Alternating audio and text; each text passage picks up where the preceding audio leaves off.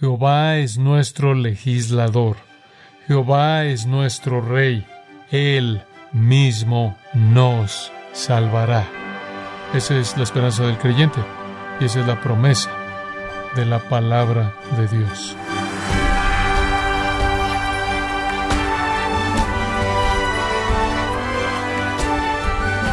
Le damos la bienvenida, gracias a vosotros, con el pastor John MacArthur. Un relámpago viaja a más de mil kilómetros por hora, pero su luz se desplaza a más de trescientos mil kilómetros por segundo. El relámpago es visto al instante, pero el sonido del trueno llega segundos más tarde. ¿Qué nos enseñan estos hechos acerca de la venida de Cristo? Bueno, el día de hoy el pastor John MacArthur en la voz del pastor Luis Contreras nos enseña que la venida del Señor no se extenderá por mucho tiempo, sino que será rápida, repentina, visible, universal e inimaginablemente gloriosa. Estamos en el mensaje Justicia Final, el regreso de Cristo segunda parte, en gracia a vosotros. Nuestra esperanza no se encuentra en, en, arreglar el mundo, nuestra esperanza está en el regreso de Jesucristo. Quiero hablarle de ese tema y quiero llevarlo al capítulo 19 de Apocalipsis, Apocalipsis capítulo 19. Quiero que vea este pasaje frente a nosotros, versículos 11 al 16. Solo quiero señalar tres cosas aquí. Número uno, el regreso del conquistador. El regreso del conquistador, versículo 11. Entonces vi el cielo abierto y aquí un caballo blanco y el que lo montaba se llamaba fiel y verdadero y con justicia juzga y pelea. Entonces las puertas del cielo se han abierto. Esta es la última vez para la revelación final, gloriosa, plena de Jesucristo sobre esta tierra. El punto mismo del libro de Apocalipsis ha llegado a donde debe estar. El juicio ha llegado a su acto final. Y el Señor va a juzgar y después Él va a establecer su gobierno eterno, soberano, en su reino terrenal. Entonces, como creyentes, colocamos nuestros ojos en este jinete real, majestuoso, y vemos algunos detalles de él. El cielo se abre. Jesús ascendió al cielo, se sentó a la diestra del Padre para recibir el reino que se le prometió, pero tiene que regresar. Ya tuvo la boda con su novia, los santos redimidos están con él, él ahora está casado y él deja la casa de su padre para descender y establecer su dominio legítimo y su reino. Entonces vemos al Señor que viene montado sobre un caballo blanco. El blanco no solo es el color de los que están en la guerra, sino que es un símbolo de pureza. Y la palabra para blanco es lucos aquí, lo cual significa un blanco refulgente como luz, no es blanco pálido. Él viene a destruir lo que queda de la impiedad del mundo. El caballo es simbólico, la venida es real. Como el salmista escribió de su regreso en el Salmo 45, ciñe tu espada sobre tu muslo, oh valiente, con tu gloria y con tu majestad, tus saetas agudas con que caerán pueblos debajo de ti, penetrarán en el corazón de los enemigos del rey. Tu trono, Dios, es eterno y para siempre. Salmo 45 incluso se adelantaba a esto. Viene en gloria, el Hijo del Hombre en gloria. Él viene de manera visible, Apocalipsis 1.7, y todo ojo lo verá. Viene de manera poderosa. Aquí viene a juzgar y para hacer guerra. Simplemente una observación breve. Hay un acontecimiento que se le promete a los creyentes, que es el rapto de la iglesia. Leemos de él en 1 Corintios y en 1 Tesalonicenses Juan 14. Es diferente que este acontecimiento. Esa es la razón por la que creemos que la iglesia ya habrá sido quitada para este momento. ¿Por qué? Porque en el rapto Cristo se reúne con los suyos en el aire. Aquí Él los trae con Él a la tierra. En el rapto no hay juicio aquí. Todo es juicio. El rapto es un tiempo de bendición, este es un tiempo de maldición. El rapto toma los suyos al cielo. Este acontecimiento trae a los suyos a la tierra. El rapto no tiene señales preliminares. Este acontecimiento es precedido por señales cuidadosamente reveladas del capítulo 6 al 19. Entonces creemos que la iglesia habrá sido sacada y esto es lo que quedará para el mundo. Muchos serán salvos durante ese periodo también, que entonces entrarán a su reino, de Israel y de las naciones. El rey venidero es identificado como fiel y verdadero, porque guarda su palabra y siempre habla la verdad. Su nombre, por cierto, se presenta en un contraste vívido con Satanás, el mentiroso, el engañador, y con los demonios y con los que lo siguen a ellos. Jesús dice la verdad, Él es Dios que no puede mentir. Él es fiel y verdad. El dragón es un engañador. La bestia es un Cristo falso. La segunda bestia es un profeta falso.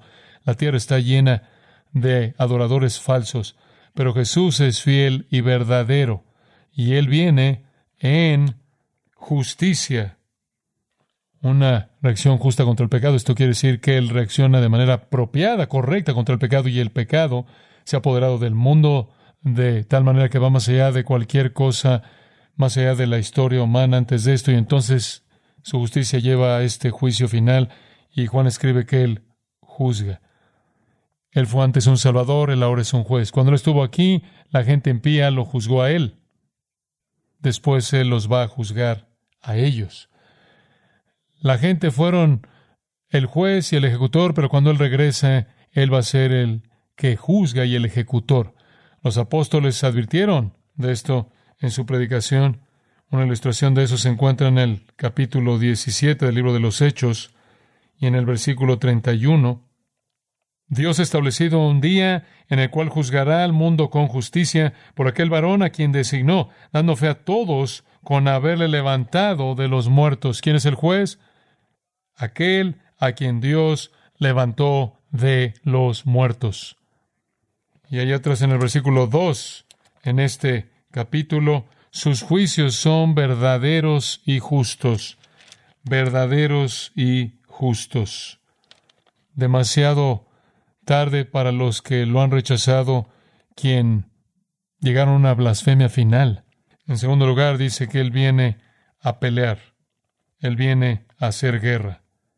Polemei, presente activo, ir a la guerra. Una vez vino Él a alimentar a los hambrientos, sanar a los enfermos, echar fuera demonios de los oprimidos, dar paz a los corazones turbados. No en esta ocasión.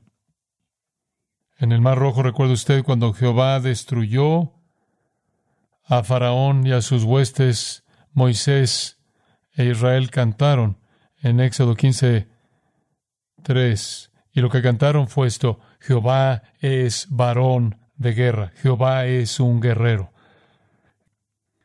El cielo no puede ser apaciguado por el pecado, la iniquidad no puede ser tolerada. ¿Cree usted que porque Dios no ha actuado para este momento va a ser tolerante? No, Él simplemente es paciente. No quiere que ninguno de los suyos perezca, sino que todos a quienes Él ha escogido vengan al arrepentimiento, como Pedro lo expresó. Él está esperando hasta que Él haya reunido a sus redimidos. Cuando el pecado alcance el momento incorregible, todos los que participen en él serán destruidos. La misericordia abusada trae al ejecutor. Aquí viene la espada de majestad insultada, la ira de la gracia rechazada.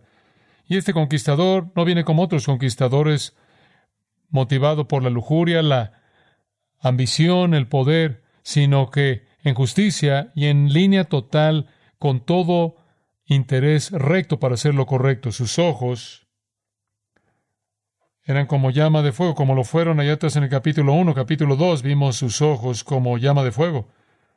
Conforme ve a su iglesia y discierne la realidad de la condición de su iglesia, habla de su omnisciencia. Y cuando Él venga, Él va a ver las cosas como realmente son. Sus ojos como llama de fuego, penetrantes, ardientes, para juzgar con justicia Él debe ver todo, nada se le escapa. Él también viene con muchas coronas, muchas diademas, rango real y autoridad real. Este es el símbolo de su soberanía. Él es guerrero, Él es un juez, Él es un ejecutor y Él es el rey soberano. Antes vimos coronas en la cabeza del anticristo, coronas en la cabeza del dragón. Ahora han sido destruidas. Como David, cuando él conquistó a los amonitas ahí en segundo de Samuel, colocó la corona del rey derrotado en su cabeza, además de su propia corona, o como cuando Ptolomeo conquistó Antioquía, él colocó dos coronas sobre su cabeza, una de Asia y una de Egipto, para mostrar que él había conquistado ambos. El dragón tenía siete coronas en Apocalipsis, la bestia tenía diez. Cuando Jesús venga, él tiene todas las coronas, todas las coronas. Un cambio apropiado por una corona de espinas. Esto es algo que el profeta Ezequiel vio allá atrás en Ezequiel. Y únicamente le estoy dando muestras de lo que los profetas dicen de este acontecimiento. Allá atrás en Ezequiel capítulo 21, un par de versículos, versículos 26 y 27. Así ha dicho Jehová el Señor, depón la tiara, quita la corona, esto no será más así. Sea exaltado lo bajo y humillado lo alto. Arruina, arruina, arruina lo reduciré y esto no será más hasta que venga aquel cuyo es el derecho y yo se lo entregaré. Quítense sus coronas, todas le pertenecen a Cristo. Ezequiel incluso se anticipa a ese día. Escuche el Salmo 45, versículos 3 y 4. Ciñe tu espada sobre el muslo, valiente, con tu gloria y con tu majestad en tu gloria sé prosperado. Cabalga sobre la palabra de verdad, de humildad y de justicia, y tu diestra te enseñará cosas terribles. Tus saetas agudas, con que caerán pueblos debajo de ti, penetrarán en el corazón de los enemigos del rey. Tu trono, Dios, es eterno y para siempre. Cetro de justicia es el cetro de tu reino. Una soberanía invencible. No hay más reyes. Ahora dice que tenía un nombre escrito que ninguno conocía sino él mismo. No le puedo decir cuántas veces la gente me ha preguntado qué nombre es ese. Es un nombre que ningún hombre conocía. Ahora, ¿qué nos está diciendo eso? Pensamos que conocemos todo lo que se puede conocer de Cristo. Pensamos que debido a que conocemos lo que se nos dice de Él en el Antiguo Testamento y lo que se nos dice de manera clara en el Nuevo Testamento, que entendemos de manera plena quién es Él, pero eso está muy lejos de la realidad. Decir que tiene un nombre que ningún hombre conoció es decir que en Él hay un aspecto incomprensible de lo que no sabemos absolutamente nada, lo cual quiere decir que Él va mucho más allá de lo que nos imaginamos que Él es. Hay realidades que no conocemos de su naturaleza. Nunca podríamos entender el misterio de manera completa. Versículo 13. Estaba vestido de una ropa teñida en sangre. La sangre de sus enemigos. La sangre de sus enemigos, la sangre que vimos en Isaías 63. Esta es ropa de batalla y están manchadas de sangre. Esta no es su primera batalla. ¿Quién sino él cortó a Raab, hirió al dragón. ¿Quién peleó por Israel en los días de Josué? ¿Quién peleó contra los reyes de Canaán y Tená junto a las aguas de Megiddo? ¿Quién destruyó a todas las potencias mundiales en el pasado y a todas las naciones que han caído? Es el mismo conquistador todopoderoso que peleó contra el pecado en la cruz, quien derramó su sangre en esa cruz, quien de nuevo será manchado por sangre, pero en esta ocasión no será con su sangre, sino por la sangre de sus enemigos, mancharán su ropa de batalla. De regreso en el capítulo 14, versículo 20. Cuando él pisó el lagar, del lagar salió sangre hasta los frenos de los caballos por mil seiscientos estadios. Cuando Jesús regrese, la matanza va a alcanzar hasta unos 290 kilómetros al este y al oeste, un baño de sangre de juicio eterno. Él dice que vendrá del cielo, segunda Tesalonicenses 1.7, con sus ángeles de poder en llama de fuego, para dar retribución a aquellos que no conocen a Dios y a aquellos que no creen en el Evangelio de nuestro Señor Jesús, y pagarán el castigo de destrucción eterna. El juicio final es un baño de sangre. Su nombre, versículo 13, es el verbo de Dios. El verbo de Dios. Sabemos quién es. Juan 1, el verbo fue hecho carne y habitó entre nosotros, Juan 1.14, y vimos su gloria, gloria como del unigénito del Padre, lleno de gracia y de verdad. Su nombre es llamado el verbo de Dios, quiere decir que Él es el verbo, y Juan nos lo presenta. Él es el divino. Entonces Él tiene un nombre que ninguno conocía, eso habla de que Él es incomprensible, tiene un nombre que podemos conocer, verbo de Dios habla de que Él es comprensible porque se ha revelado a sí mismo en su palabra y de manera consumada Él recibe el nombre al final del versículo 17, Rey de Reyes y Señor de Señores. Y entonces vemos el regreso del conquistador. El versículo 14 vemos los que acompañan al conquistador y los ejércitos celestiales vestidos de lino finísimo, blanco y limpio le seguían en caballos blancos. ¿Quiénes son? Las huestes del cielo. La iglesia, porque dice que estaban vestidos de lino finísimo, regrese al versículo 8, las bodas del Cordero, la novia es la iglesia en el Nuevo Testamento, y en el 8 a ella se le ha concedido que se vista de lino fino, símbolo de justicia perfecta. Entonces sabemos que la iglesia está ahí, vestida de lino fino, limpio y resplandeciente. Sabemos que los santos de la tribulación están ahí, porque los que murieron en la tribulación han sido glorificados. Sabemos que los santos del Antiguo Testamento están ahí, porque ellos también han sido reunidos y llevados a la presencia del Señor, y sabemos que los ángeles están ahí, de Mateo 20 5.31 regresa con sus ángeles, regresa con santos y ángeles. Todos los ejércitos del cielo descienden a la tierra en el momento del juicio y para establecer su reino, para reinar con él en la tierra por mil años. Todos están en caballos blancos, todos son parte de su triunfo. El gran guerrero está montado y también todos sus ejércitos. Entonces todos los ejércitos del cielo descienden para su reinado glorioso. Salmo 149, 5. Regocíjense los santos por su gloria y canten aún sobre sus camas. Exalten a Dios con sus gargantas y espadas de dos filos en sus manos, para ejecutar venganza entre las naciones y castigo entre los pueblos para aprisionar a sus reyes con grillos y a sus nobles con cadenas de hierro, para ejecutar en ellos el juicio decretado. Gloria será esto para todos sus santos. Aleluya. ¿Qué está diciendo eso? Vamos a estar ahí. Todos los piadosos van a estar ahí. Vamos a venir a reinar con Él. Vamos a venir a reinar con Él. Entonces, vemos el regreso del conquistador, vemos los que vienen con Él y finalmente el gobierno del conquistador.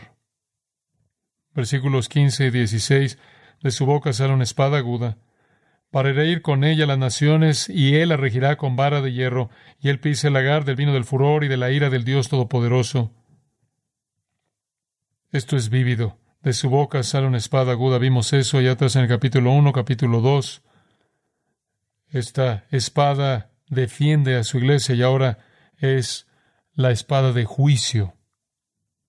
Él viene con una espada para herir con ella las naciones.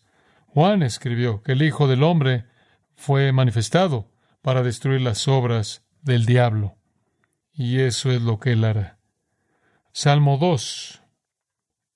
Hemos llegado a conocer. Este salmo nos dice lo que él va a hacer con las naciones. ¿Por qué se amotinan las gentes y los pueblos piensan cosas vanas? Se levantan los reyes de la tierra y príncipes consultarán unidos contra Jehová y contra su ungido, diciendo, el que mora en los cielos se reirá. El Señor se burlará de ellos, luego hablará a ellos en su furor y los turbará con su ira. Pero yo he puesto mi rey sobre Sión, mi santo monte. Cuando Dios establezca a Cristo sobre el santo monte, Él se va a burlar de las naciones que lo desafían. Yo publicaré el decreto. Jehová me ha dicho, mi hijo eres tú, yo te engendré hoy, pídeme y te daré por herencia las naciones y como posesión tuya los confines de la tierra. Los quebrantarás con vara de hierro, como vasija de alfarero los desmenuzarás. El pise el lagar del vino del furor y de la ira del Dios Todopoderoso. Él aplasta las uvas de la ira para producir la copa de la ira que los pecadores deben beber. Y establece su gobierno. Él los va a regir con vara de hierro, habiéndolos aplastado bajo su ira feroz. Y después, finalmente, en su vestidura y en su muslo, tiene escrito este nombre. ¿Cuál es? Rey de reyes y Señor de señores. Todos los enemigos son derrotados. Una matanza global masiva. Gracia abusada, gracia rechazada, un homicida preferido por encima del príncipe de la vida y Satanás preferido por encima del Hijo de Dios a lo largo de la historia humana. Dios ha abiertamente blasfemado, incluso después de juicio tras juicio tras juicio, y después de la predicación del Evangelio a lo largo del tiempo de la tribulación, aún después de esto el mundo termina blasfemando su nombre. Y entonces Él viene. Creo que una manera apropiada de terminar esto es terminar donde comenzamos. Regrese Isaías, capítulo 32. Isaías capítulo 32, versículo 1. He aquí que para justicia reinará un rey y príncipes presidirán en juicio. ¿Quiénes son los príncipes? Esos son los creyentes. Primera de Corintios nos dice eso. Regresamos a reinar con él. Y también Apocalipsis 20 y príncipes presidirán en juicio. He aquí que para justicia reinará un rey, y príncipes presidirán en juicio. Y cada uno que gobierne será como escondedero contra el viento y como refugio contra el turbión, como arroyos de aguas en tierra de sequedad, como sombra de gran peñasco en tierra calurosa. Observe el capítulo 33. Ay de ti que saqueas y nunca fuiste saqueado, que haces deslealtad, bien que nadie contra ti la hizo. Cuando acabes de saquear, serás tú saqueado. Y cuando acabes de hacer deslealtad, se hará contra ti. Oh que ten misericordia de nosotros, a ti hemos esperado. Tú, brazo de ellos en la mañana, sé también nuestra salvación en tiempo de la tribulación. Los pueblos huyeron a la voz del estruendo las naciones fueron esparcidas a levantarte tú. Sus despojos serán recogidos como cuando recogen orugas. Correrán sobre ellos como de una u otra parte corren las langostas. Será exaltado Jehová, el cual mora en las alturas, llenó acción de juicio y de justicia. Y reinarán en tus tiempos la sabiduría y la ciencia, y abundancia de salvación. El temor de Jehová será su tesoro. He aquí que sus embajadores darán voces afuera, los mensajeros de paz llorarán amargamente, las calzadas están deshechas, cesaron los caminantes, ha anulado el pacto, aborreció la ciudad, estuvo en nada los hombres, se enlutó, enfermó la tierra, el Líbano se avergonzó y fue cortado. Sarón se ha vuelto como desierto, y Basán y el Carmelo fueron sacudidos. Ahora me levantaré, dice Jehová, ahora seré exaltado ahora seré engrandecido. Concebisteis hojarascas, rastrojo daréis a luz, el soplo de vuestro fuego os consumirá. Esa es la profecía que se relaciona de manera tan hermosa con el capítulo 19 de Apocalipsis. Simplemente un par de versículos para terminar. Al final de ese capítulo, cerca del final, versículo 21. Porque ciertamente allí será Jehová, me encanta esto, para con nosotros fuerte, lugar de ríos, de arroyos muy anchos, por el cual no andará galera de remos, ni por él pasará gran nave. Porque Jehová es nuestro juez, Jehová es nuestro legislador, Jehová es nuestro rey, Él mismo nos salvará. Esa es la esperanza del creyente y esa es la promesa de la palabra de Dios.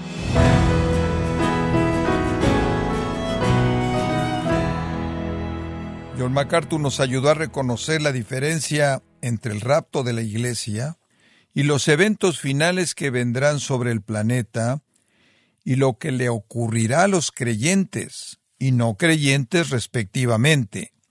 Esto es parte del mensaje Justicia Final, el regreso de Cristo, segunda parte, en gracia a vosotros. Estimado oyente, quiero recomendarle el libro El Evangelio según Dios, en donde John MacArthur explica la profecía del siervo sufriente en Isaías 53, prediciendo la crucifixión de Cristo, suceso clave del plan redentor. Adquiéralo en la página de gracia.org o en su librería cristiana más cercana. Estimado oyente, Quiero recordarle que puede escuchar, leer y bajar la transcripción de este sermón como de cualquier otro, así como también puede leer artículos relevantes en nuestra sección de blogs. Este material lo encuentra disponible en gracia.org sin costo alguno para usted. Si tiene alguna pregunta o desea conocer más de nuestro ministerio, como son todos los libros del pastor John MacArthur en español, o los sermones en CD, que también usted puede adquirir, escríbanos y por favor mencione la estación de radio por medio de la cual usted nos escucha en gracia a vosotros. Es importante conocer no solo el país y ciudad de donde usted nos escucha, sino también la radio. Para quienes contactan nuestro ministerio por primera vez, pueden solicitar una copia del mensaje de promoción sin costo alguno, un mensaje por oyente únicamente. Si usted vive en los Estados Unidos o Puerto Rico, escríbanos a Gracia Vosotros, P.O. Box 4000, Panorama City, California 91412. O puede escribirnos a través del siguiente correo electrónico radio arroba